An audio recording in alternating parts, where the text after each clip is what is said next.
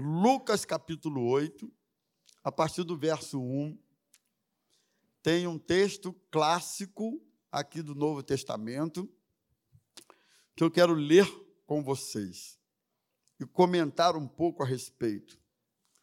Lucas capítulo 8, a partir do versículo de número 1 até o 15. Todos acharam? Podemos? Vou ficar devendo só o PowerPoint. Eu não fiz desse aí, não. Aconteceu depois disso que Jesus andava de cidade em cidade, de aldeia em aldeia, pregando e anunciando o evangelho do reino de Deus.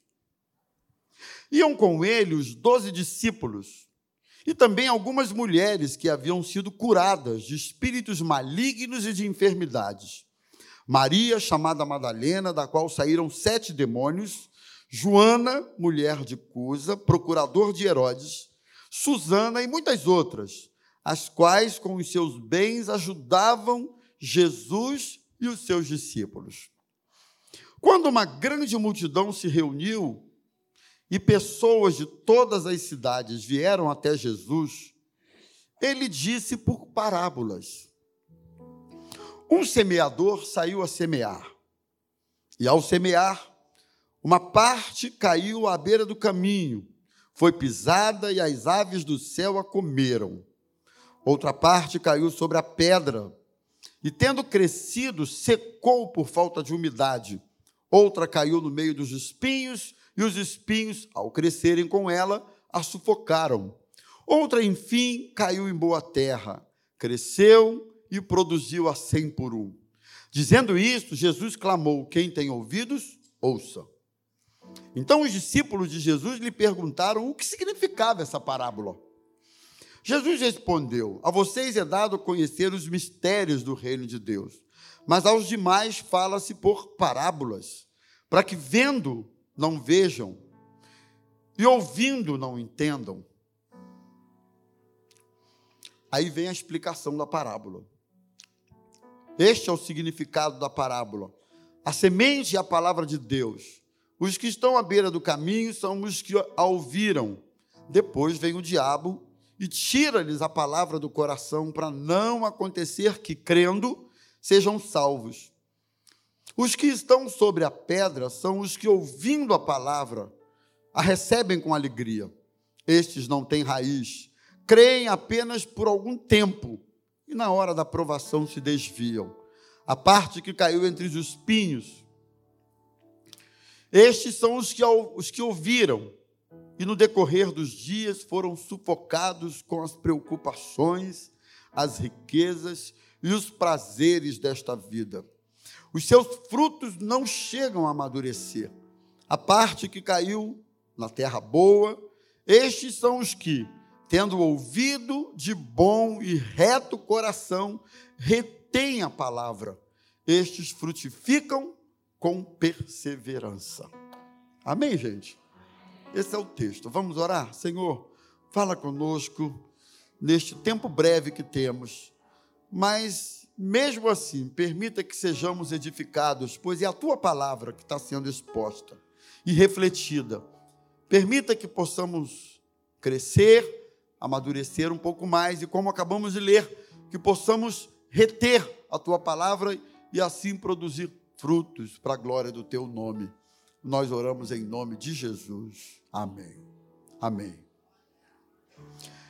Eu acho que todos vocês devem saber que uma das formas, talvez uma das principais figuras de linguagem que Jesus se utilizava para falar aos seus ouvintes era a parábola, sobretudo àqueles que não discerniam as verdades do reino de Deus. Jesus falava por parábolas. Parábola significa uma colocação de uma coisa ao lado da outra para um objetivo, para uma finalidade, estabelecer comparação. Então, que é uma parábola? Falar uma verdade, uma coisa e colocar isso ao lado de uma outra e assim fazendo você estabelecer comparações, parâmetros. Isso que é uma parábola. Nós lemos aqui a parábola do semeador, que fala, que revela para a gente quatro tipos de solos, os quais representam ou se referem a diferenças, atitudes em relação à palavra de Deus, né? Eu vou direto ao ponto aqui, eu fiz aqui um floreio, alguns comentários, mas o tempo não vai dar. Vamos direto ao ponto. O primeiro tipo de coração ou solo é importante a gente ressaltar que coração aqui é sentimentos, não é? é coração aqui se refere a isso, é um coração endurecido, que Jesus fala a respeito através dessa palavra. Capítulo 8, verso 4, 5 e 12. É o, o, onde está isso aqui. É um coração que ouve, mas lhe falta compreensão, entendimento espiritual.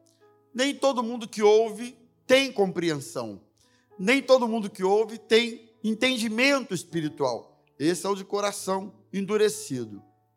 Falta compreensão. Escuta a mensagem, mas não presta atenção. Por que, que não presta atenção? Porque é distraído.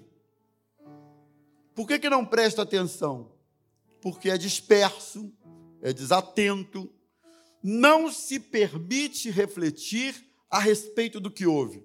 Uma das coisas valiosíssimas para a absorção de conteúdos e de, de valores do reino é a reflexão.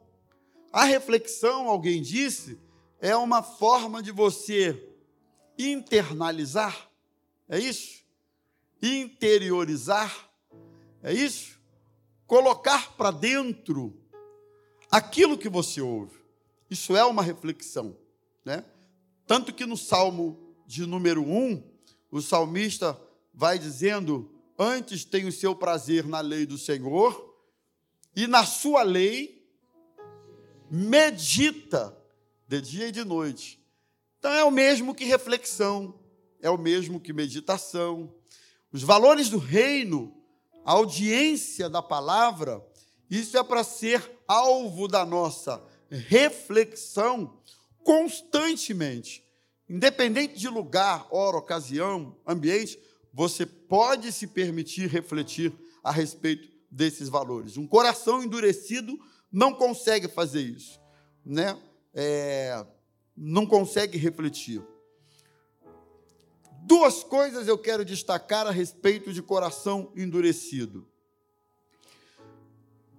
é num coração duro, endurecido, que a semente é pisada, versículo 5, pisada pelos homens, e uma vez pisada pelos homens, ela sequer chega a brotar.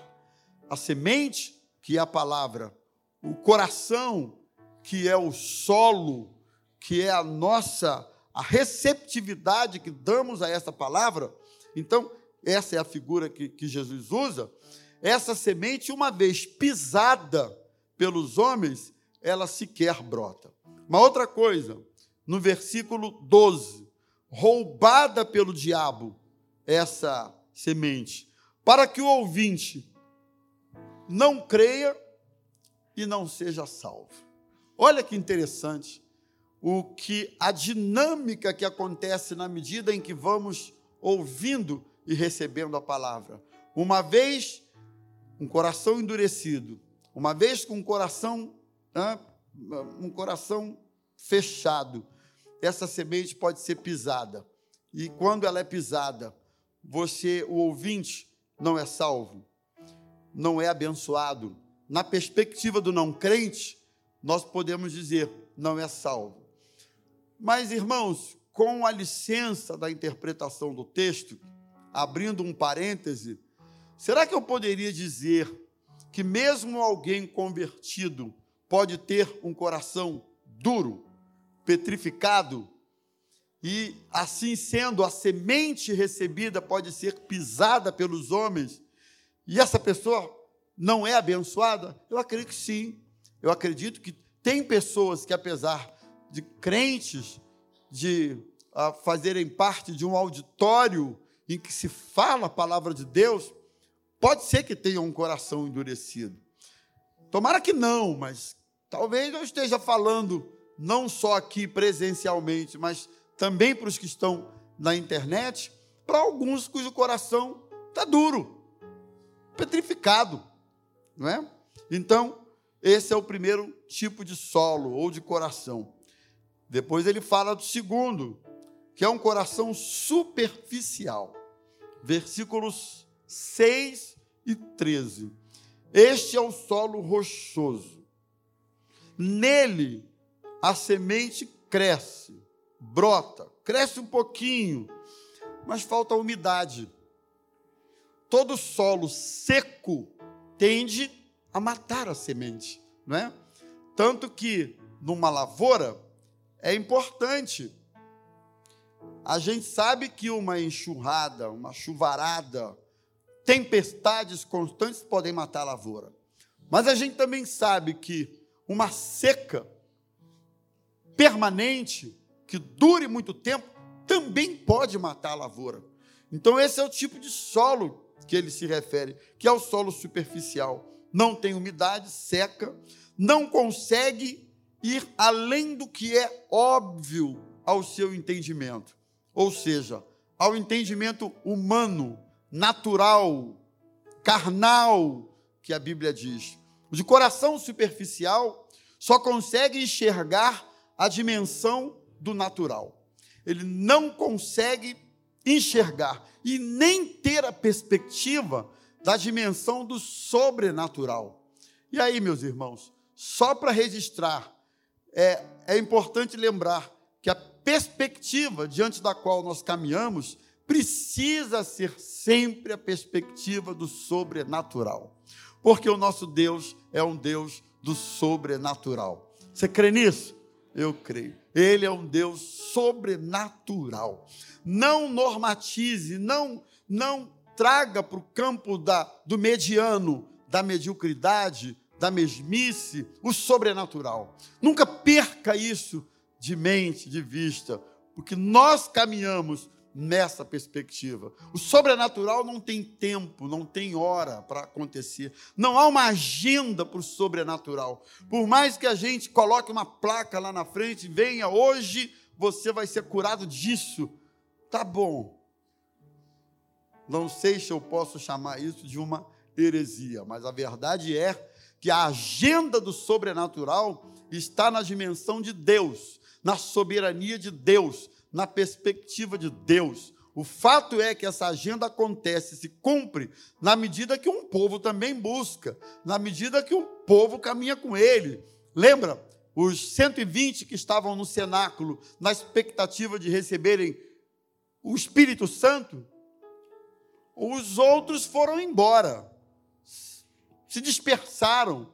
Aqueles que estavam naquele contexto e buscando foram os que foram abençoados. O texto de Atos 2 é curioso, que diz assim: de repente. Não é assim que fala o texto? Foi de repente. Eles estavam orando e buscando até que, de repente, de repente, não mais do que de repente, veio sobre ele línguas como que de fogo, e eles começaram a orar em línguas e foram revestidos do Espírito Santo. É o sobrenatural de Deus.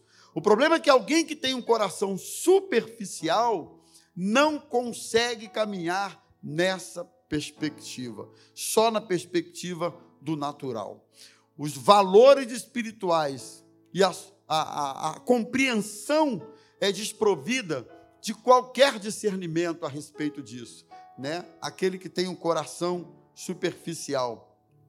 Esse solo que retrata um coração espiritual se define por três marcas.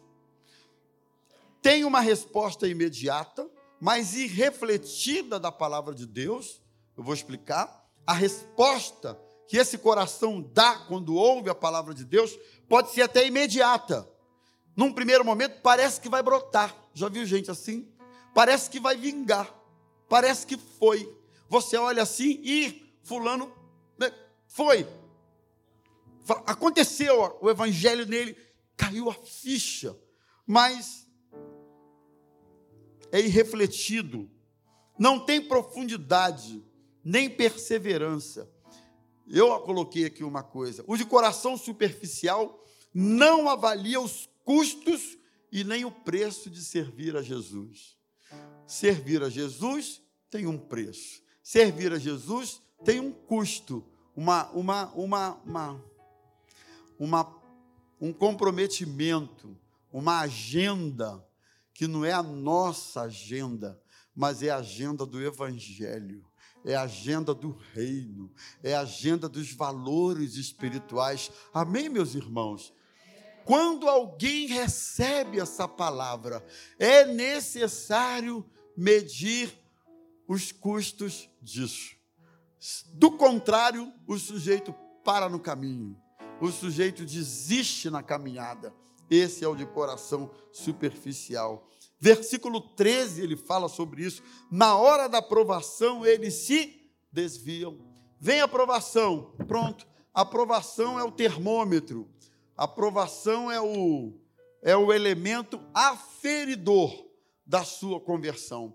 Quando ela chega, aí você vê quem é quem. Há quem diga que ser crente quando a vida está o vento soprando a favor, a gente até vai.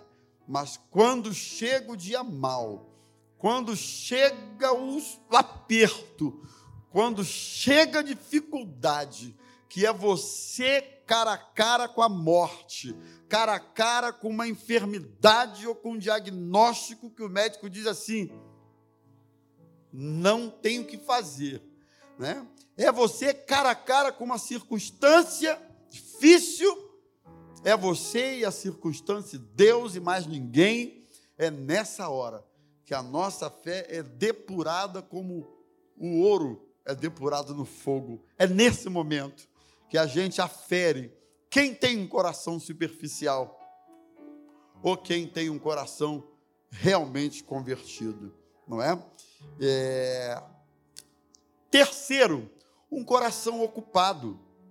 Versos 7 e 14. Eu estou só citando a referência, depois você confere. Se eu for ler tudo, aí o tempo não vai dar. É a semente que caiu no espinheiro, coração ocupado. Olha que coisa. Por isso a semente não pode frutificar no meio do espinho, irmão. Como é que uma semente vai frutificar dentro de um espinheiro, não é? Não foi devidamente cuidada para não morrer. Toda lavoura precisa ter os seus cuidados, até a estação própria dos frutos chegar. Caso contrário, tudo pode ser perdido. Aí eu coloquei algumas questões que merecem a atenção de um lavrador na sua lavoura. As questões do clima, as pragas que assolam uma plantação e uma lavoura e destroem essa lavoura, não tem? As pragas. Às vezes é necessário colocar até remédio para que os gafanhotos, os pragas da vida não dizimem a lavoura, né? Então, esses cuidados não acontecem na vida daquele cujo coração é, é, é, é solo ocupado. Né? Um coração ocupado também possui algumas características que merecem a nossa atenção. É aquele que ouve, mas também dá atenção a outras coisas. Ele até ouve, mas tantos ruídos acontecem por fora tantas coisas correm por fora, de maneira que a atenção dele fica dispersa.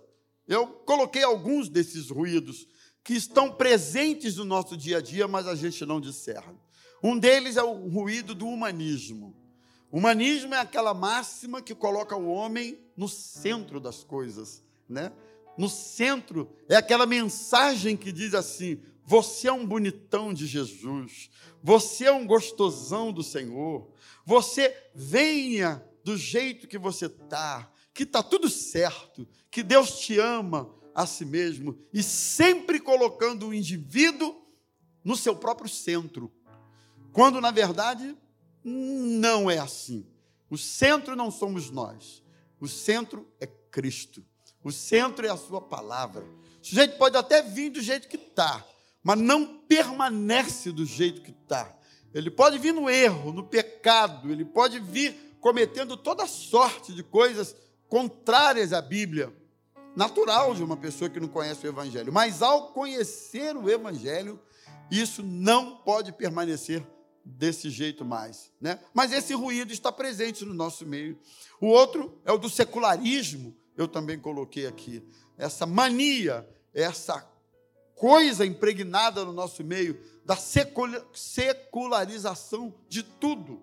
Nós fazemos uma espécie de separação entre o que é santo, entre o que é cristão e o que não é cristão, né? É, como é que fala? Ah, isso aqui é de Deus, isso aqui é secular. E aí eu, eu tenho dificuldade de entender essa separação. Eu acho que ou é tudo de Deus na nossa vida, e de alguma maneira isso se manifesta, ou então a gente não está entendendo muito bem o negócio, não é? Né? Domingo é de Deus, eu estou aqui na casa de Deus, eu estou aqui cantando, eu estou aqui fazendo.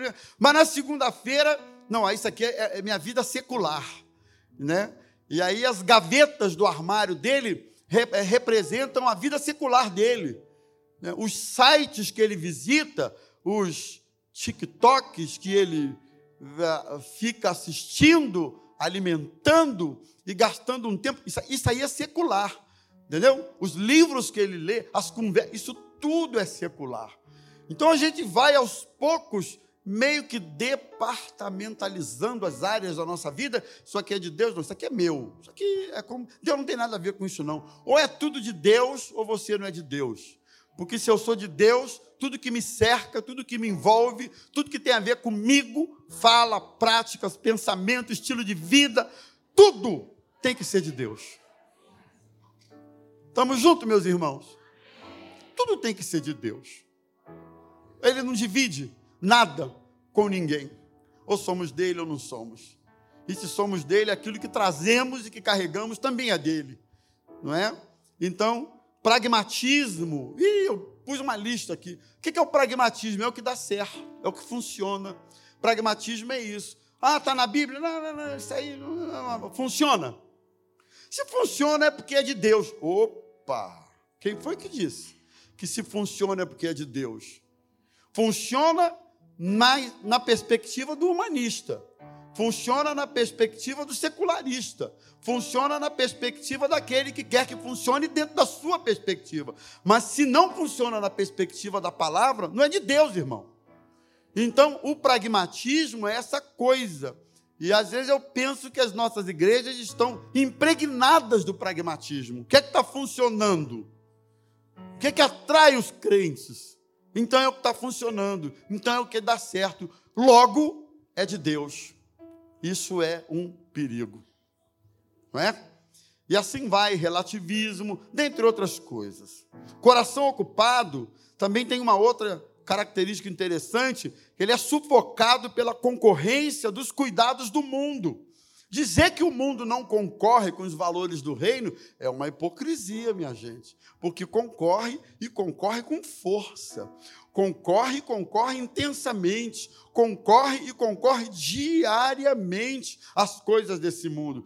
Tanto sim que o próprio diabo tenta Jesus lá na tentação do deserto, quando leva ele para o pináculo do templo e diz assim: Olha, todos esses reinos desse mundo eu vou te dar se você prostrado me adorar. Então, o reino deste mundo atrai, o reino deste mundo dispersa a nossa atenção. Alguém com o coração ocupado até ouve, mas ele é distraído por isso.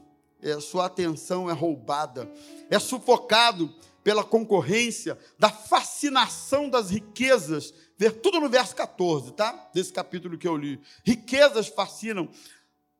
Muita gente se engana achando que a Bíblia é contra recursos financeiros, contra riqueza, contra bens. Não, a Bíblia não é contra isso.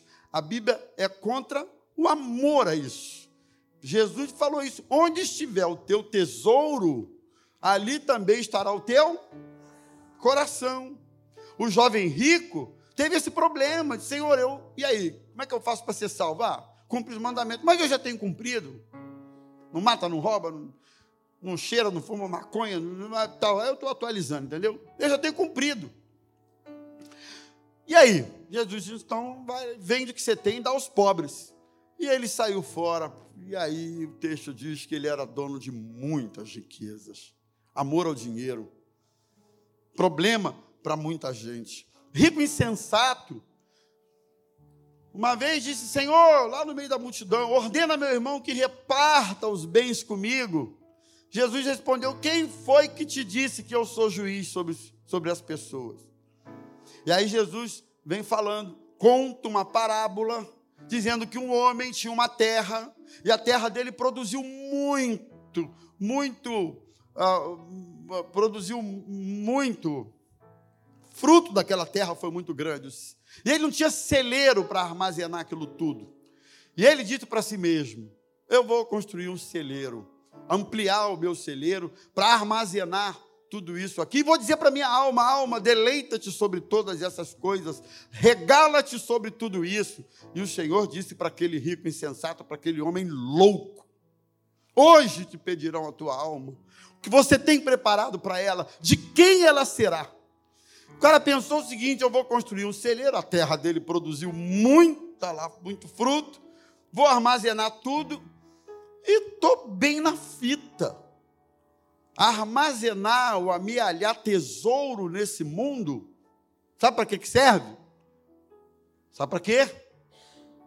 Para os teus herdeiros se matarem depois que você morrer, se você não souber. Está aqui um advogado que mexe com isso, que pode dizer bem sobre essa questão. Para isso que serve. Na maioria dos casos. E você vai embora, fica tudo aí. Você não leva nada, meu filho. Tá certo? Então, fascinação das riquezas, deleites da vida, não produz frutos maduros. Tudo no verso de número 14. É aquele que tem um coração ocupado. O fruto dele não amadurece, sabe? Já comeu fruto verde? Já comeu fruto verde? Não é o ideal, né? Vai comer uma banana verde. Vai comer um abacate verde, sei lá, qualquer fruto verde.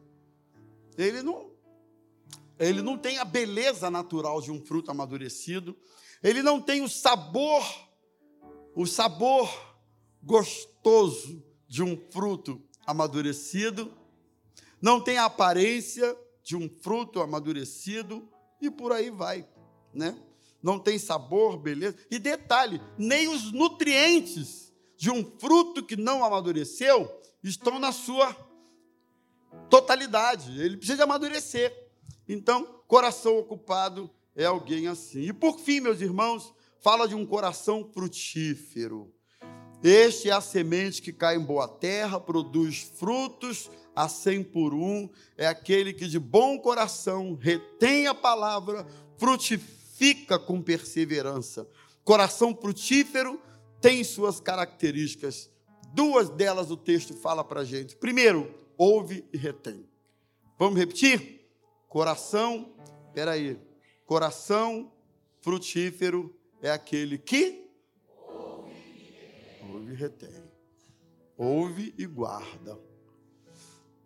Não é guardar no Salmo 91 em cima da estante. Não é isso, não no painel do carro, lá para o bandido não assaltar você. Eu já tive Bíblia no painel do carro, já fui assaltado. Já tive carro com o outro, até tinha um irmão antigo da nossa igreja, que toda vez que gente, nós, pastores, trocávamos de carro, ele queria ungir o carro.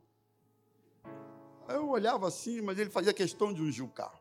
E aí colocava um adesivo no carro, ungia, botava o adesivo, pronto, o carro está consagrado. Eu já tive dois roubados com aquilo tudo. Ungido com adesivo, com Bíblia no painel. Nunca vi Deus ungir carro, Deus unge pessoas. Pessoas. Pessoas. Então, você tem que reter a palavra. Não é na estante, no painel do carro.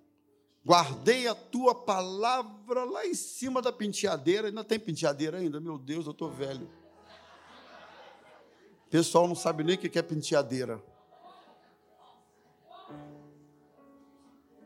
A Bíblia diz assim: guardei a tua palavra em cima da cômoda, para não pecar contra ti. É isso? Guardei aonde? No coração. Então, ouve e retém. Produz frutos com perseverança. E eu finalizo, irmãos, tudo nessa vida tem que ter perseverança. Sem perseverança, você não fica casado 30 anos, nem 29 anos, nem 17 anos e nada. Sem perseverança, você não não fica no mesmo. Sem perseverança, você não fica na mesma igreja. Sem perseverança, você não vai para o céu. Olha para mim. Sem perseverança, você não vai para o céu. Porque para ir para o céu é aceitar a graça, mas é também permanecer na graça. É permanecer. Senão não tem céu, você fica no caminho. Conclusão: não podemos negligenciar as forças opositoras da semeadura. A gente semeia, mas existe oposição a essa semeadura, né? Sempre haverá. Não podemos nos iludir com resultados imediatos de uma semeadura, como nós vimos. É imediato, mas não tem profundidade. É imediato, mas está no meio dos espinhos. É imediato, mas não permanece. E não podemos negligenciar o poder da palavra de Deus. Que essa palavra abençoe você, unja você, mantenha você firme, que essa palavra seja o norte da sua vida, da minha vida, desta igreja como comunidade e da Maranata como um todo. Que a palavra de Deus seja a nossa base forte e firme para que possamos chegar ao céu juntos. Que Deus nos abençoe em nome de Jesus.